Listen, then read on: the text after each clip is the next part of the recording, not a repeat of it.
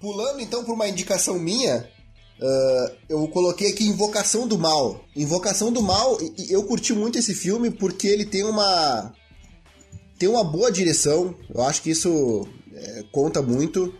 Ele tem um elenco muito bom. Tu olha o filme e tu vê, porra, será que isso pode ter acontecido mesmo? Tu fica meio cabreiro com a situação, meio com medo, na verdade, né?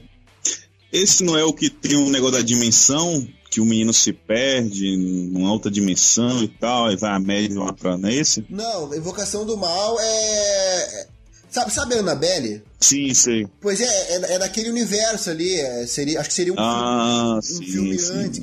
Que uma família compra uma casa e ali naquela casa começa a acontecer coisas sinistras e tal. Se tu tiver um computador Sim. aí na frente e digitar trailer Invocação do Mal, tu vai se lembrar dele. Ele foi, foi bem famoso, é um filme mais recente até, eu acho que, sei lá, 2013 talvez. Sei que o filme tem uma pegada muito legal.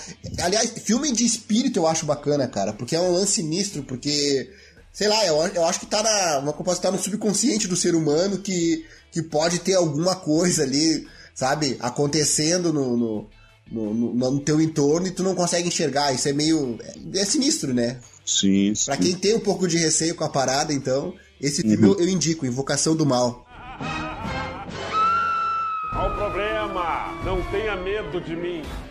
Tu tem algum problema assim com o espírito, alguma coisa assim? Tu acredita que possa existir? Mas eu não acredito não, mas tipo assim, é, acho que é uma questão psicológica, né? Quando a pessoa ela desenvolve essa coisa de querer acreditar, eu acho que ela passa, tipo, tudo que tá ao redor dela, ela vai pensar que faz parte, né, do que acontece. Autoindução, é, é nisso que tu acredita? Aí.